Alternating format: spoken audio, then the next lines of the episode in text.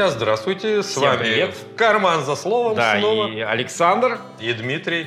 Всем привет еще раз. Опять на диване. Два А, диванных диван, эксперта. да, диван, это вообще, мы даже уже продавили слегка на диване, так сказать, место. Кто там бывает? Диванные эксперты, диванные Диванные войска. войска. Да, ну, и, наверное, сейчас все диванные есть, диванные аналитики. А, аналитики, да-да-да. Кстати, не самая плохая работа, диванный аналитик. Помнил, не так давно новость была, по радио я ее услышал, а и она как-то быстро сошла на нет. Но мне понравилось. Э, Дональд Трамп высказался, что пора вводить в Соединенных Штатах чуть ли не режим чрезвычайной ситуации в связи с широким распространением опиоидов. А, да-да-да-да, я тоже Вот. слышал эту новость. Я вспомнил, что а об слышал- этом А говорили. причина-то там, э, ты слышал, какая, какую он высказал? В связи с широким распространением опиоидов, потому что очень э, а, большое распространение в больницах, вот эти синтетические опиоиды. да. Рецептурных. Рецептурных, Вот в чем да. проблема. Если бы это черный рынок, ну, можно было бы сказать, что мы будем бороться, эти, сказать, ужасные маргиналы, они подрывают нам демократию. А здесь-то получается, что все как бы разрешено. Да. Там интересный момент. У, штатов у них какой-то такой перекос. У них вот этих нестероидных противовоспалительных препаратов их практически нету. А почти все обезболивающие, они идут сразу опиоидной группы. Там даже если прописывают э, тебе да, там да, да, при болях да. в ноге, ну, вспомни знаменитый доктор Хаус, наверное, да. уже 10 лет как, да, который глотал вот эти вот э, пилюли. А, то есть это вот та самая наркота, которую прям интенсивно... Э, да, вот у них же и в сериалах, и в фильмах, вот смотришь там какой-нибудь Юлий 102 адвокат, вот у него сидячая кабинетная работа, у него заболела спина, ну да, бывает. И что, он принимает какие-то таблеточки с кадеином, там, я не знаю, еще с чем-то. Да, да, да. Он принимает обезболивающее, ему прописали от боли в спине. Вот, mm-hmm. как интересно. То есть, может быть, ему бы была показана и какая-нибудь физиотерапия, но интересно, что страховая помощь она в основном включает только колеса. Все другое Ну, там, уже... Там в 30-е годы победила так называемая Big Pharma, большая фармацевтика, которая всю вот остальную медицину она свела так называемой альтернативной медицине. Там есть остеопаты, да, то есть Да. остеопатия, но она где-то, то есть вот это та самая лечебная физкультура, вот физиотерапия, но она где-то там на задворках и считается, что она такая, знаешь, не, не, не очень интересная, такая парамедицина из серии. Но это типа не настоящая медицина. Настоящая медицина это вот таблетки, и желательно их побольше, горстями. Вот вам горсть от этого. Там даже к психологу люди приходят, да, вот наши люди приходят к психологу. А У нас психолог и психотерапевт отличаются тем, что психолог не имеет права выписывать таблетки, а психотерапевт имеет.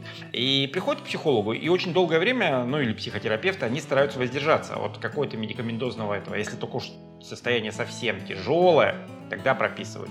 А у них сразу пришел, молодец, что пришел, вот тебе таблеточки. Сначала начинай пить их, а потом уже ходи параллельно на терапию. Так вот, получается, фармацевтическая промышленность наживается. Конечно, Да. А, люди. Страховые компании наживаются, и бедному налогоплательщику ничего не остается, как идти на поводу, потому что, ну, А куда ему деваться? Там же, там же интересный момент. Нам рассказывают, что Соединенные Штаты это демократия. Ну, кстати, мы про демократию, я думаю, по- по- попозже поговорим. А, а суть вот э, демократии в том, что Соединенных Штатов в том, что там э, безальтернативность. Есть официальный метод, да, который, ну, скажем так, он не официальный, это у нас считается официальным. А есть метод, который разрешен, и метод, который не разрешен. То есть, э, если этот метод не разрешен, то даже если он очень эффективный, ты им воспользоваться на территории Соединенных Штатов не можешь. Например, некоторые европейские лекарства, которые доказали свою эффективность, они в Соединенных Штатах не разрешены. Ну, потому что, ну, вот так вот. Там очень сложная, долгая процедура, которая в том числе и заградительная, чтобы, ну, кто попало, не лез на этот рынок. Или, например, некоторые э, процедуры, которые у нас всякие физиоте- физиотерапевтические, да, они там тоже не разрешены, но они же не прошли двойное слепое тестирование, понимаешь? Вот. А то, что, то, что и многие таблетки, в общем, его тоже не проходят, ничего страшного. Как вот в свое время Виагра, как препарат, созданный для сердечников, он же тоже оказалось, что его побочный эффект более главный, чем основной, Да, который... да, да, да.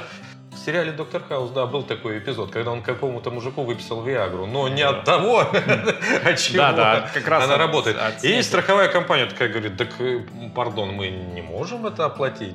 То есть Ну да. Недостаточно мнения специалиста. Есть еще фармацевтическая компания и страховая, Да, которая... там, да, там же это же все, все бизнес, там все вокруг бизнеса построено. И, соответственно, этот бизнес, он диктует условия всем остальным. То есть в данной ситуации простой потребитель, он совсем не равня.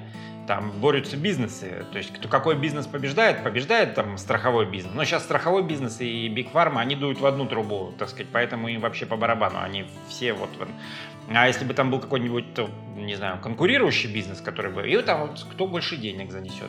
Ну, кто больше занесет, тот и... Э, а законодательная база уже начинает... А законодательная база подстраивается. А самое интересное, что рядовой потребитель, ему говорят, ну, то есть там огромная пропагандистская машина, которая внушает, что вот это все, все делается э, во благо тебе. На самом деле все делается ради прибыли, и они этого не скрывают. Такой незамутненный капитализм.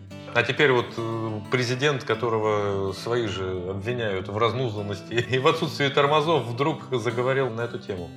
Ну, наверное, кто-то денег занес. Скорее всего, я думаю, что фишка в том, что либо решили еще немножко попилить денег на борьбе с наркотиками. Там интересный момент, там же борьба с наркотиками – это борьба ну не знаю, как рок против наркотиков, да, вот приблизительно так, пчелы ну, против меда. Как, как нелегальный оборот, да, вот так получается. Да, есть нелегальный оборот, но а, уже давно не секрет, что весь нелегальный оборот, весь наркотрафик в Соединенных Штатах контролируется крупный наркотрафик спецслужбами.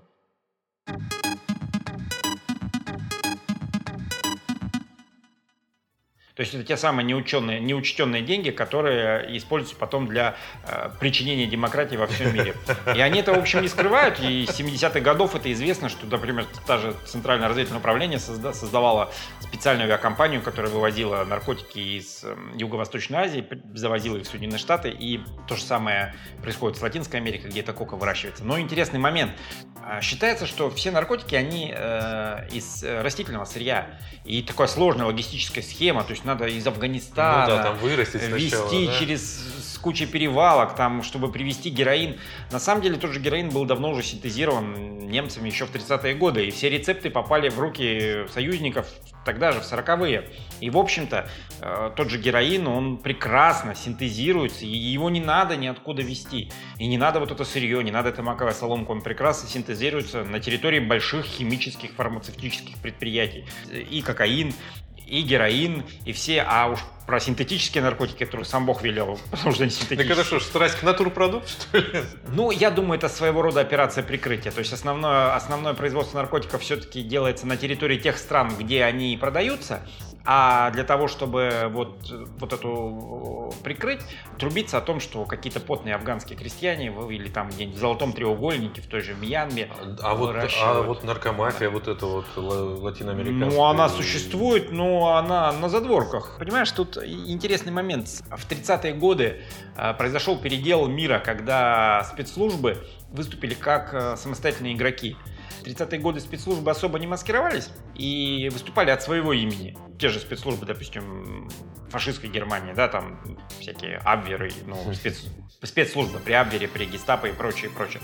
Они не маскировались, ну, тогда это было там, проще то после войны э, спецслужбы начали маскироваться. То есть они начали создавать подспольные подставные структуры.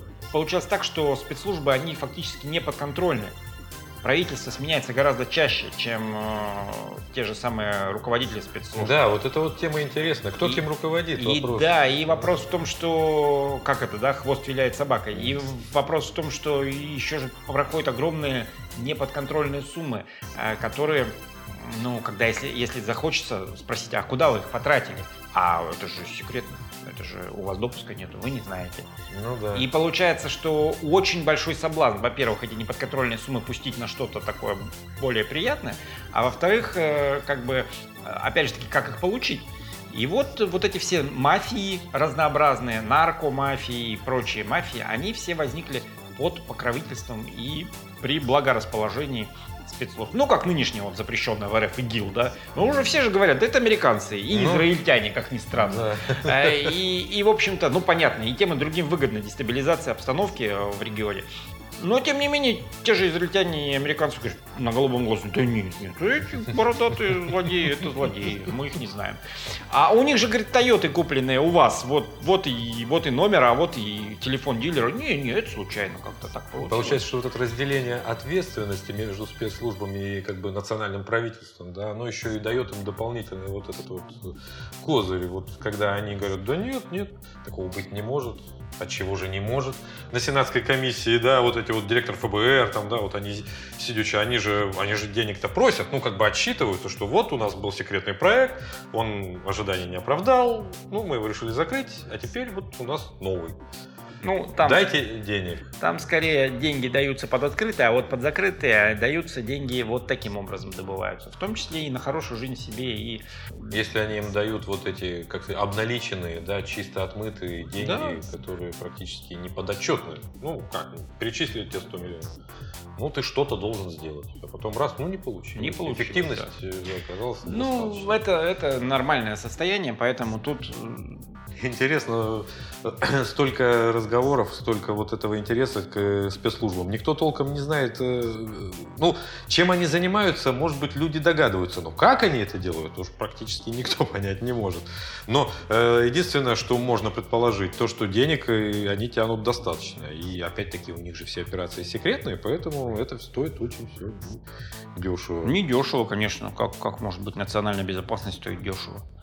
Вот, и вот эта вот проблема, возвращаясь к Трампу, которую он поднял, я думаю, что там просто занесли денег какие-нибудь производители нового лекарства, того же героина, ну просто по, другому, по другим торговым наименованиям, и все, и Трамп, он парень простой в этом плане. Но он же бизнесмен. Он бизнесмен, да, он все понял, он озвучил, что да, пора, напугал население. Да, хотя, казалось бы, а что мешало раньше поднять этот вопрос, потому что у них же уже не первое десятилетие. А ничего не мешало, а дело в том, что нет прямых доказательств между зависимостью от опиоидов и вообще зависимостью как таковой. Э, сам механизм возникновения зависимости в мозге человека, он очень слабо изучен. И нет прямых доказательств, что употребление наркотика вызывает зависимость. Скорее наоборот, зависимый человек находит наркотики и начинает их употреблять. Вот так точнее. Так же, как если он не найдет наркотики или побоится найти наркотики, он найдет алкоголь. Или если он побоится найти алкоголь, или там у него батюшка спился, например, его родной папа или мама, он найдет ну, какой-нибудь другой способ. Ну, например, э, пищу, начнет, начнет объедаться. Или он найдет там игровые автоматы и начнет проигрывать деньги. Или он уйдет с головой в работу. Или он начнет гоняться за... А женщинами. как же наркотическая ломка? А, так называемый абстинентный, абстинентный синдром возникает в случае исчезновения любого типа зависимости, даже сексоголизма. Вот бегал человек, бегал, не пропускал ни одной юбки, а потом говорит, все, завяжу. И у него возникает точно такой же абстинентный И оказывается, что сделать это не так просто, как да. Даже с питанием. Если начать, допустим, пить чай там, с четырьмя кусками сахара и пить его там, ну, достаточно долгое время, а потом резко отказаться, можно почувствовать тот же самый абстинентный синдром. Вот, вот, вот это прям ты в точку, потому что у меня как раз вот такой момент был, я сахар люблю. И как-то так получилось, да, что стало его класть там, ну не знаю, 4 ложки, потом думал, да нет, это ж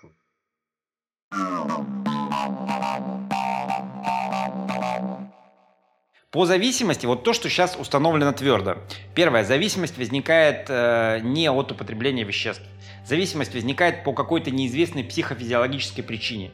Некоторые считают, что это генетический какой-то ну, есть да, категория ученых, которые говорят, что это повреждение в генах.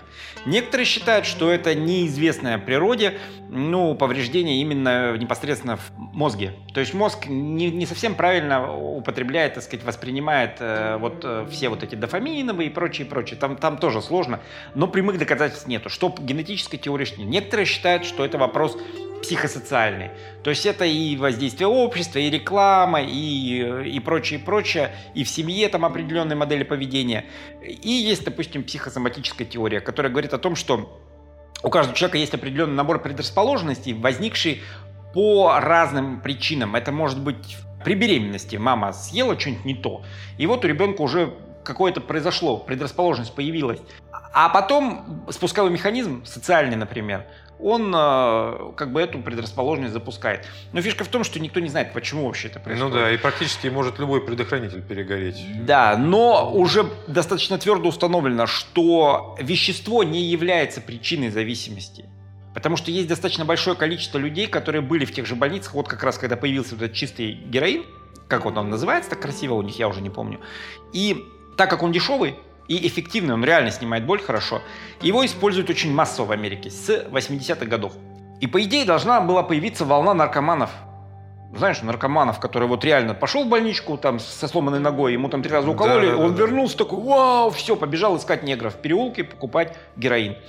Нет, не появилось. Количество наркоманов в обществе, оно растет. Но оно растет по другой причине. То есть э, резкого лавинообразного роста нету. И э, есть же определенная э, статистика, когда люди приходят, им это колят, это все равно отмечается, это все равно... И можно отследить, стали эти люди наркоманами и нет. Нет. Большинство людей, которые приходили э, и употребляли этот героин внутрь, а это же героин? То есть нам рассказывают сказку какую страшную. Употребил героин, например, и ты уже наркоман. Ну да. Все, мгновенно у тебя перестроилось. Да-да-да. там очень быстро перестраивается. И мозг перестает вырабатывать вот эти вот. Ну, то же самое с сахаром, кстати, происходит. А, сахарная зависимость и, героиновая, они очень похожи. Там одни и те же рецепторы задействованы, на самом деле. И одни и те же, как бы, получается, одни и те же э, гормоны. Но нету прямой зависимости. То есть получается, что человек с предрасположенностью к зависимости идет и ищет, и находит. Ну да, то есть У- ищущий да обрящий. Да, ищущий, да, обречь. Свинья грязь найдет, как говорят в народе. А, то есть вот, вот прямая это. В принципе, у нас у всех заложено вот это вот. То есть наше общество а, человеческое, наша система воспитания и социальное давление, оно, в принципе, э, настроено на то, чтобы создавать э, зависимых людей. Ну, потому что, во-первых, для государства выгодно, когда человек зависимый. А человек же может быть зависимый, например, от лозунгов патриотических. За Родину! Да, ура!» конечно. и так далее. То есть зависимость – это удобная социальная, э, социальная модель, которая позволяет государству эксплуатировать фактически своих подданных. Потому что это же зависимость. Вот она прекрасная. Ну вот смотри, наркоман, ведь он же, наверное, не может так рассудить. А Чё-то наркоман вот, это уже э, гиперзависимый человек. Наркотик это, наверное, все-таки дорого. Не буду слазить в зависимости, но перейду-ка я на водку, например. Он же так не может рассудить. Может, Может? э, если ему скажут, то авторитетные для него люди скажут, что ты колешься, бухай, и он будет бухать. Тут интересный момент, то есть, когда наркоман начинает употреблять, то есть зависимый, аддикт, назовем его так, это вот как бы, потому что наркоман это слово такое уже Ну да. да. негативное. Вот аддикт, когда начинает употреблять, у него получается э, вот эта вот аддикция, вот это вот э, предмет, который он употребляет, предмет зависимости, он встраивается в его систему уже физиологии. Неважно, сахар это, или героин, или водка, или игры компьютерные, и не обязательно компьютерные, или азартные игры, или трудоголизм, или сексоголизм, или любовная зависимость, есть и такое, так сказать. Оно все встраивается в пси- психофизиологическую систему. То есть организм это все берет и встраивает. Ну, организм рачительный хозяин. Ну поэтому ты- Он- тебе так этого и не хватает, потому что организм уже начинает это как бы... Получается, что сначала ты это подхватываешь, а потом тебе начинает это не хватать. То есть вот замкнутый круг возникает.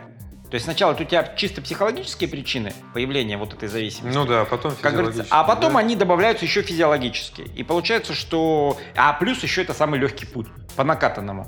Ну, с сахаром, вот ты говоришь, я вот бросить легко не мог. Ну, потому что организм говорит, ты что, я тут, блин, привык уже к сахару-то, давай, накидывай мне. Ему вредно, допустим.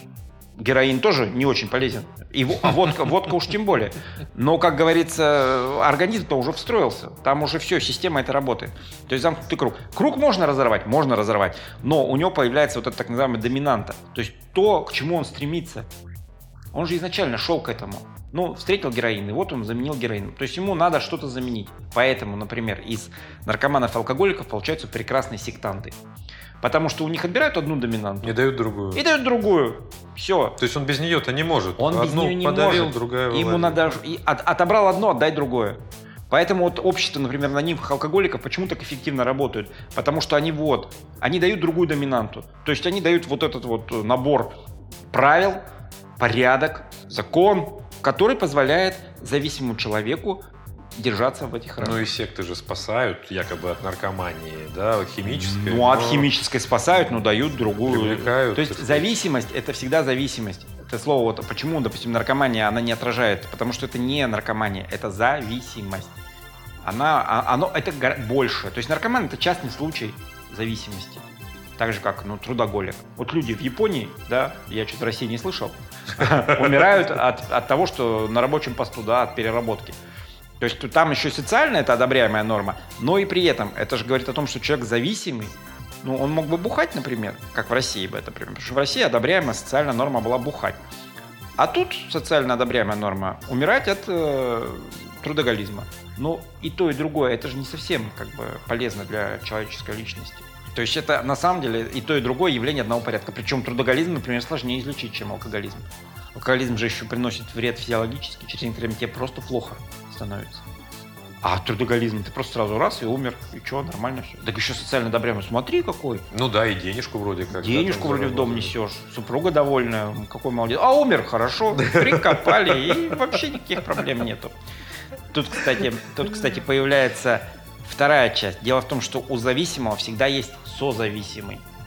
Там зависимый это не человек, это система. И эта система, она всегда включает в себя созависимых. То есть людей, которые получают вторичные выгоды от того, что рядом с ними вот этот зависимый человек. Семья наркоманов. Семья наркоманов. Это структура и схема.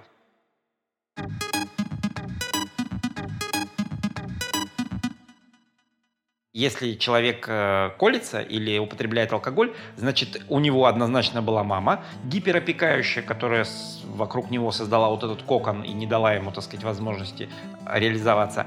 И даже если он успел вырваться от мамы, у него такая же появляется жена, который создает у него точно такой же кокон. Причем, причем это не то, что он себе такую ищет, а они тоже такого ищут красавца. То есть вот они встречаются, как говорится, параллельными, перпендикулярными, или как это правильно, курсами, они пересекаются их курсы. Принято считать, что употребление психотропных веществ, оно разрушает личность человека так или иначе, но э, со временем это происходит. Но с другой стороны, также известно, что наркота, она стоит денег. То есть, чтобы употреблять, надо на, на это все дело заработать. А как заработать, если разрушается личность? Ну как, э, у нас же для наркоманов один социально приемлемый способ э, заработка, как и для алкоголиков, это воровать. Воровать. Да, ну что, ну, ну Или гоп-стоп, да? Ну, да, тут, тут вот в чем интересный момент. Вокруг явления еще появляется как бы определенная субкультура. Ну да, да, да. Конечно. И она создается отчасти обществом, да, ну, например, вот в США э, в 50-е годы там был какой-то момент, они, короче, начали активно кампанию против э, курения марихуаны.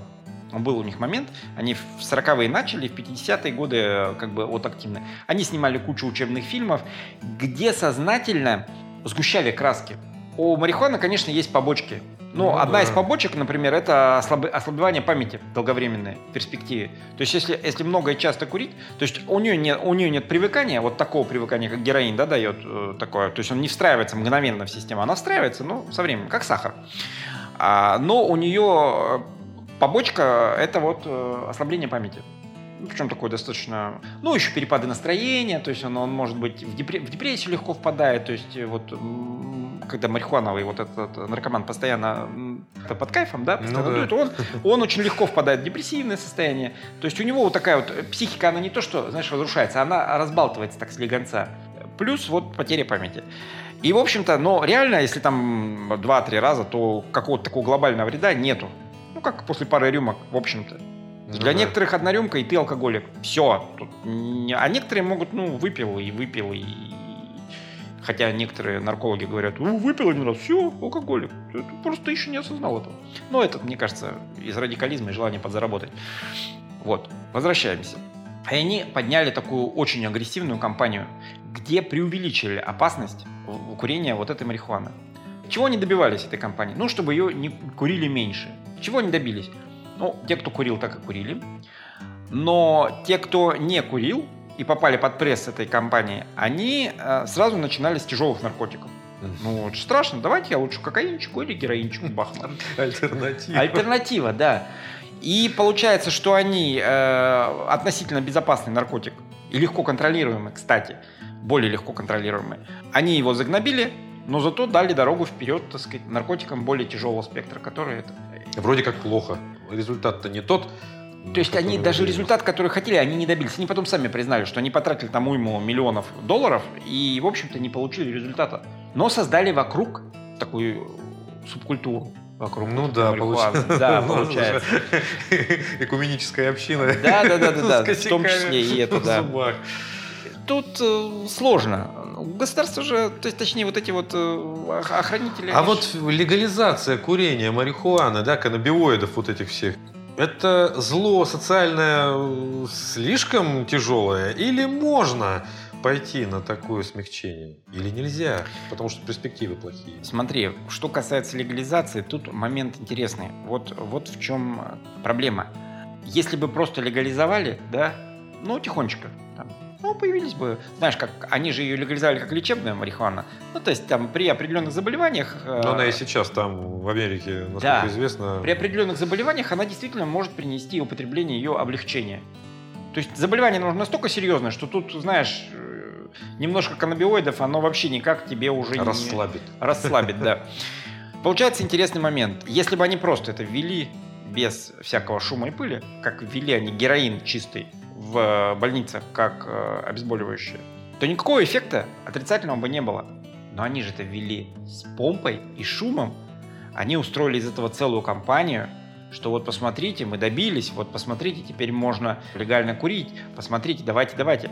То есть и сразу возникает вопрос, а для чего? Ну, угу. Понятно, что производители, э, с одной стороны, э, марихуаны, но с другой стороны, возникает вопрос, что, скорее всего, есть гениальный план замены алкоголя на марихуану. Дело в том, что алкоголь, он делает человека достаточно агрессивным, а марихуана нет. То есть те, кто употребляет марихуану, они солдаты никакие, они убивать не пойдут. Вот эти рассказы про то, что он наркоман, за косяк, он там... Это... Он украсть может, убивать нет, они не агрессивные. И получается, что какая-то такая сверхзадача есть, что давайте мы подсадим потихонечку вот этих зависимых мест алкоголизма на наркоту легкую.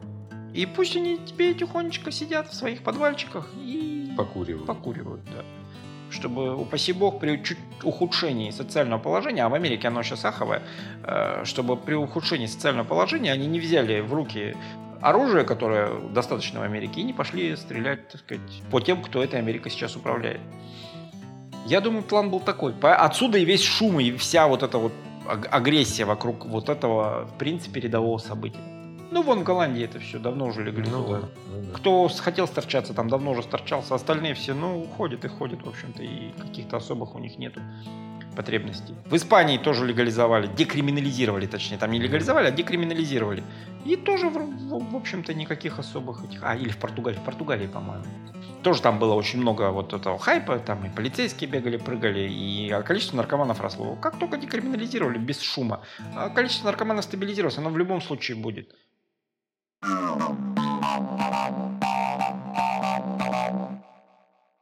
Часто вот в средствах массовой информации почему-то говорят наркомания и проституция. Э, социальное зло. Почему они рядом всегда? Почему их они называют? Ну, это тоже. Не знаю. Мне кажется, тут тоже экономика играет свою роль. Надо смотреть, кто, кто в обществе крышует проституцию. Например, считается, что проституция – это криминальный бизнес э, низших структур э, правоохранителей. То есть это такое, знаешь, первичка такая. А, ну а наркомания это уже, уже средний уровень, потому что чуть выше там уже объемы другие и как бы там других этих. Ну, видимо, поэтому и объединяют на пару, что чтобы не бороться с теми, кто наверху вагонами деньги или там как... А начать а, с малого. А начать и на малом же и закончить, потому что, знаешь, так безопасно. Ну, какой-нибудь участковый там пару проституток покрывает, вот давайте с ним бороться. Потому что, ну, это же страшно, что если вдруг проститутки заведутся на районе. Это, это ужасно. Ну и опять же сказать, что социальное зло. Ну, может быть, не сказать, что добро, но с другой стороны, общество пока не развалилось из-за обилия проституток. А с другой стороны, я думаю, знаешь, социальное зло тогда наступает, когда начинают э, это рекламировать. Ну, когда да. начинают рекламировать, ну, например, смотри, азартные игры, да, вот азартные игры. Когда азартные игры становятся злом, когда азартные игры начинают рекламироваться. В том же Советском Союзе, я говорю еще раз, существовали азартные игры? Да. Но там шла антиреклама. Там азартные игры – это был удел маргиналов уголовных или околоуголовных. Ну, да. Они играли вот всегда в эти картишки. Испортаченные эти. Да, да, да, испортаченные личности. Всегда это какие-то были шулеры. И там был такой момент интересный. Я вот читал повести 60-х, 70-х годов. Там искренне пишут, да, в поезде подсели, шулера обыграли там на несколько тысяч рублей, там человек ехал в Москву за машиной, обыграли на несколько тысяч рублей, тот идет в милицию, рассказывает все, их ловят, так сказать, показательно, сажают все, как мошенников. Это шла сознательная антипропаганда вот этого образа жизни. Как только начинают это пропагандировать, вот эти сверкающие казино, вот эти яхты, вот это все да. красиво, вот тут социальное зло становится злом.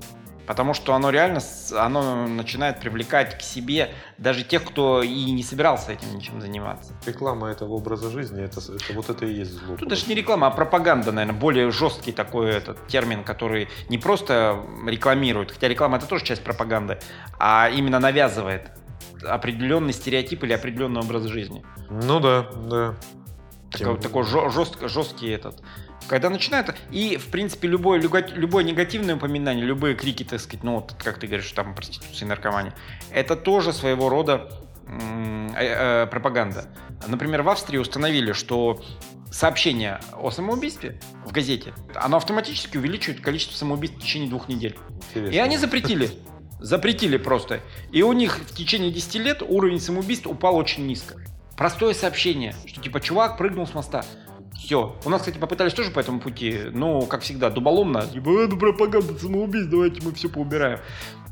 Тут немножко не то. Тут не в пропаганде дело да. самоубийства, а тут дело в том, что просто сообщение о том, что что-то случилось, да, и выставление это как самоубийство, оно увеличивает количество самоубийств. Так же, как сразу. всякие ток-шоу, да, о, мерзком и грязном, обо всем да, шокирующем. Да, в прайм-тайм, оно когда начинает показывать, или в сериалы, в которых показывают, например, социально неодобряемое поведение, когда, извините, женщина ведет себя как проститутка, а мужчина ведет себя, ну, не знаю, как кто там, как бандит, к примеру, да? Вот сериал «Бригада», помнишь, был такой? Да. Вот, пожалуйста, вот это замечательный сериал, который сделал очень много для... То есть это, это реклама подобного образа жизни, да. так или иначе? Прямая да. или косвенная? Прямая, тут, тут даже прямая, хотите. тут даже никакой косвенной. Косвенно это какой-нибудь крестный отец, который там, там все красиво, музыка, кто там это, Нина Рота, да? И все там, там, та да да да да да да да да Вот это косвенная реклама. Там вроде и трагедия, но тем не менее, как они-то, какие красавцы. А бригада так это вообще все тупо. Во, во, бандитом быть, во, шикарно. Ну да, когда начинаем, да? Да. Я думаю, что социальное зло, оно вот в этом наш разговор о социальных пороках можно э, считать законченным. Под, да, подвести черту под этим ну, делом. Как никого, мрачно, никого не хотели. Осенняя депрессия. Напрячь, никого не хотели обидеть. И мотивировать. Мотивировать нет, конечно. Ну, я думаю, что нас слушают настолько осознанные люди, которые прекрасно ну, да, понимают, что все это исключительно в информационных целях и исключительно несет оценочное наше суждение. Да. Никак не... И вот еще хотелось бы дополнить, что этот выпуск практически, он последний в году. Так выходит. Подожди, это декабрьский же у нас? Это декабрьский, да. точно, точно, точно. Ну, значит, с наступающим тогда Новым годом, да? Да, который уже начинает наступать. Да, но через месяц наступит, получается. Ну, а через месяц уже будем в 2018 году рассказывать о чем-то другом. Не менее интересном ну, да. и позитивном. И не менее диванном. Ну, тогда прервемся. Всем до свидания.